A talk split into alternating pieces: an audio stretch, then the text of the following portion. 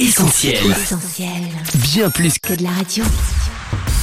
Le journal de la Bible, Christine et Laure. Toute l'actualité de celui que l'on surnomme le livre des livres, c'est ce que l'on vous propose encore aujourd'hui dans le journal de la Bible. Bienvenue à vous tous qui nous écoutez. Salut Laure. Salut Chris, ravi de te retrouver et bienvenue en effet à tous nos auditeurs connectés sur essentielradio.com, notre appli mobile, à moins que ce ne soit depuis le site essentielbible.com ou une plateforme de streaming. Et sans plus attendre, voici le sommaire de ce journal. Événement en salle des ventes avec un record attendu pour le Codex Sassoon, la Bible hébraïque la plus ancienne et complète au monde. Silence en tourne, Mel Gibson prépare la suite de la Passion du Christ. La couverture de Bible de vos rêves bientôt sur le marché, La littérature chrétienne en fait, un mois spécial consacré à la Bible. des bulles et de l'action, mais aussi de belles perspectives pour le Soudan. Mais tout de suite, on vous parle de la dernière comédie musicale d'inspiration biblique en date, embarquement immédiat dans l'Arche de Noé. Le journal de la Bible, Christine et Laure. Il y a eu Moïse et les dix commandements.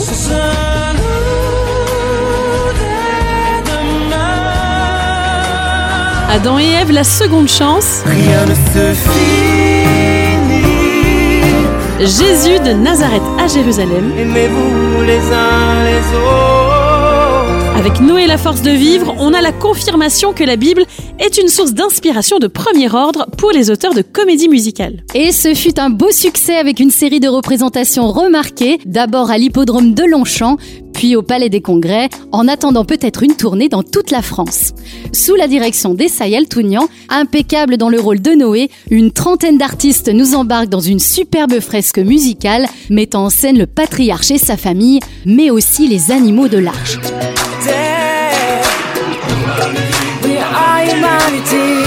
Plus vrai que nature, ces derniers ont d'ailleurs remporté un franc succès auprès du public. Tout comme les voix des personnages principaux, celle impressionnante de la chanteuse Sarah Copper ou de la petite Maëline Housset. Sur la forme, on l'a compris, ce spectacle est une vraie réussite, mais sur le fond, est-ce que Noé la force de vivre est fidèle au texte biblique, Laure? Alors Essa Yaltounian avait joué carte sur table dès le lancement de la promo en présentant le spectacle comme, je cite, inspiré librement du livre de la Genèse. La trame narrative est grosso modo respectée, la violence des hommes ayant atteint son paroxysme, Dieu envoie alors un déluge sans précédent.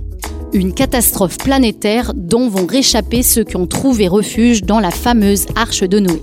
Les personnages, parlons-en justement. On retrouve bien Noé, sa femme et leurs trois fils, Cham, Sem et Japheth, ainsi que les animaux. Dieu est quant à lui sobrement désigné dans le synopsis par la périphrase les cieux et il ne fait guère entendre sa voix. Contrairement à celui qui incarne l'essence du mal, tentateur et manipulateur à souhait, derrière le personnage de Vade, on reconnaît aisément le diable. Je suis le miroir admirable de vos péchés inavouables. Et le plus grand pouvoir en moi, faire croire que je n'existe pas. Et je ris, je ris, je ris, je ris.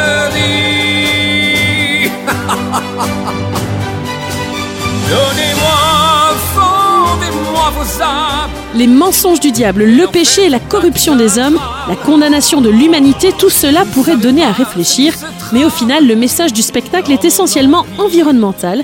Alors certes, on est d'accord pour dire que la protection de la planète est un enjeu très important, mais on peut tout de même regretter que l'épisode biblique du déluge soit abordé seulement sous l'angle écologique. L'Arche de Noé, c'est avant tout l'histoire de la foi d'un homme qui a obéi envers et contre tout. C'est aussi celle de l'amour de Dieu qui, s'il ne tolère pas le mal et le juge sévèrement, aime le pécheur, patiente à son égard et lui offre un moyen de salut.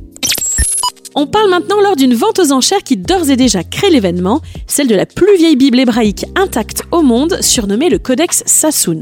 Cette pièce unique sera proposée en salle des ventes en mai prochain et les enchères pourraient atteindre des records, faisant du Codex Sassoon l'un des manuscrits les plus chers jamais vendus. On parle tout de même d'une estimation entre 30 et 50 millions de dollars.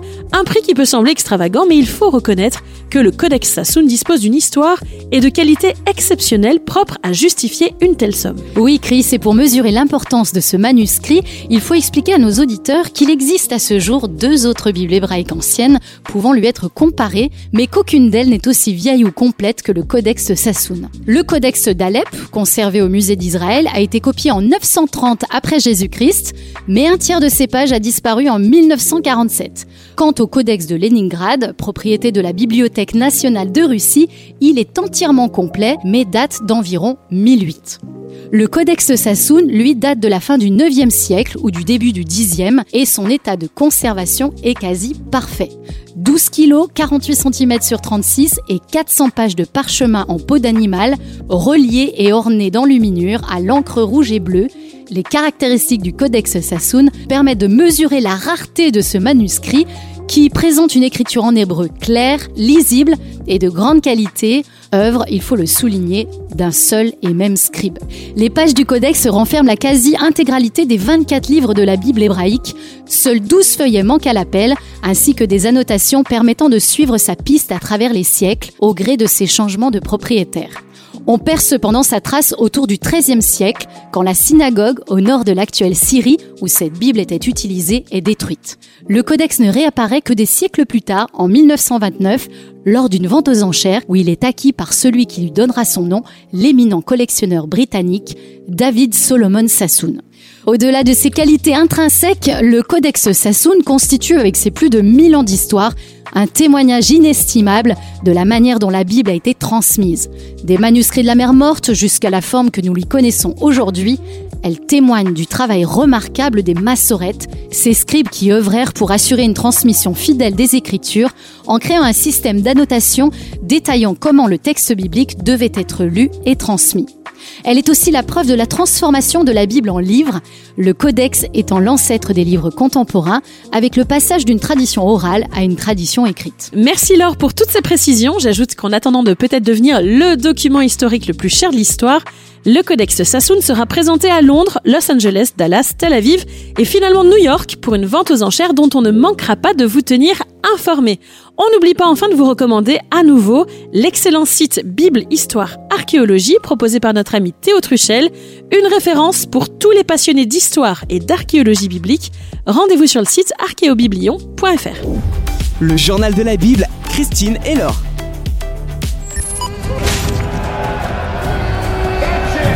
Considéré à la fois comme l'un des plus grands succès du cinéma, mais aussi l'un des films les plus controversés de l'histoire, La Passion du Christ aura bientôt une suite. Oui, elle était annoncée par Mel Gibson depuis plusieurs années déjà, mais il semblerait maintenant que les choses s'accélèrent puisque le tournage est prévu pour ce printemps. Le film s'appellera Résurrection et il devrait sortir pour Pâques 2024, soit pile 20 ans après la Passion du Christ.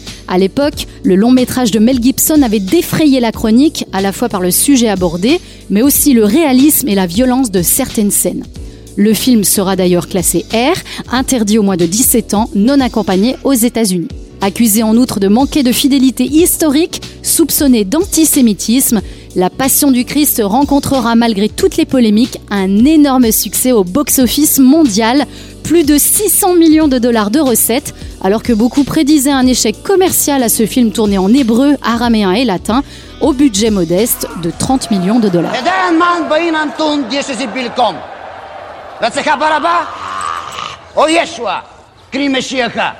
Oula, Meshiacha, Oulame, Ouchalel 20 ans plus tard, alors, peut-on s'attendre, sans mauvais jeu de mots de ma part, à une résurrection des polémiques? Eh bien, rien n'est moins sûr avec Mel Gibson.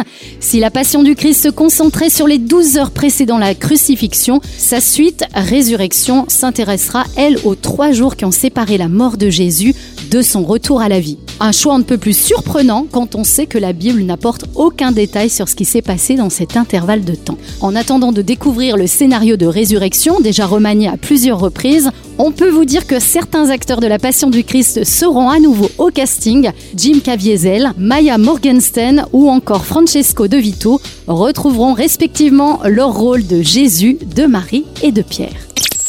Imaginez la couverture de Bible de vos rêves, c'était le défi lancé par la Maison de la Bible à l'occasion du premier Bible Cover Challenge, un concours qui a mobilisé une centaine de graphistes, illustrateurs, dessinateurs, peintres ou encore créatifs amateurs au final, après une première sélection par le jury du concours, suivi d'un vote du public, plus de 3000 votes, 5 couvertures de Bible sont en finale. Oui, et pour découvrir les 5 finalistes, rendez-vous sur les réseaux sociaux de la Maison de la Bible. Vous allez en prendre plein les yeux dans des styles très variés.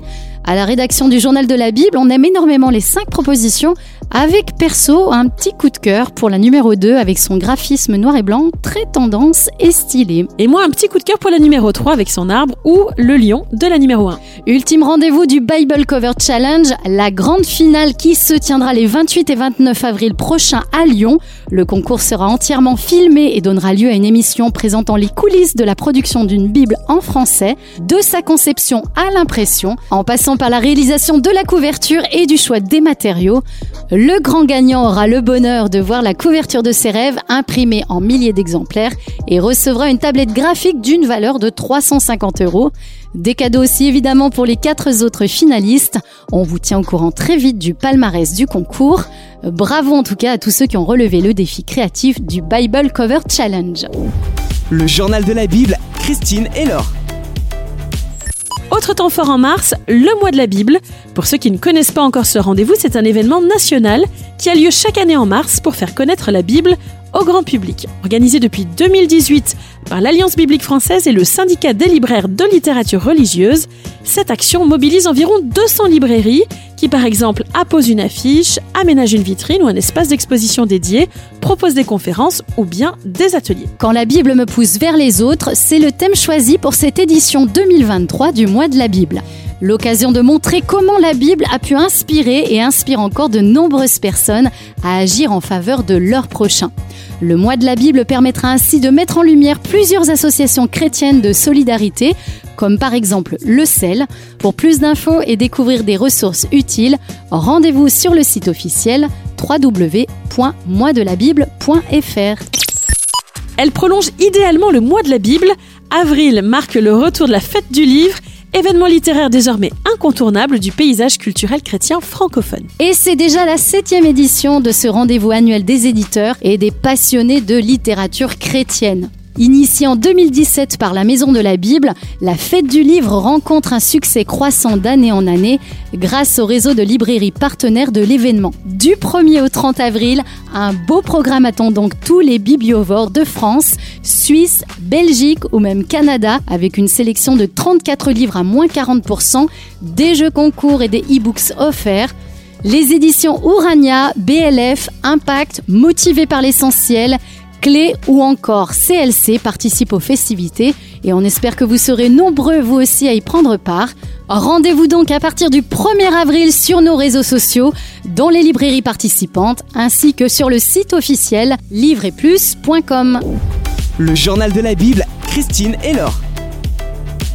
Restons un moment encore dans les rayons de nos librairies préférées, si tu le veux bien, Laure, avec une sortie qui n'a certainement pas échappé à tous les fans de comics.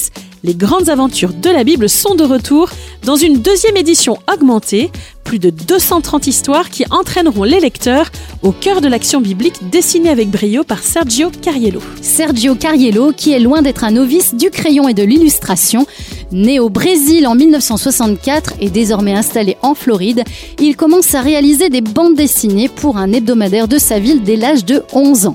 Après des études en théologie et en art graphique, spécialisation BD, Sergio Cariello va travailler pour les deux mastodontes des comics américains, DC Comics et Marvel. Ses illustrations des aventures de Captain America, Spider-Man, Thor, Batman, Wonder Woman, Flash ou encore Superman lui valent alors la reconnaissance internationale, mais à partir de 2007, son crayon va s'illustrer dans les aventures de super-héros d'un autre genre, ceux de la Bible. Oui, en 2010, c'est la sortie des grandes aventures de la Bible, plus connue aux États-Unis sous le nom de Action Bible. Et c'est un immense succès avec déjà plus de 2 millions d'exemplaires vendus à ce jour. Il faut dire que cette BD présente de nombreux atouts.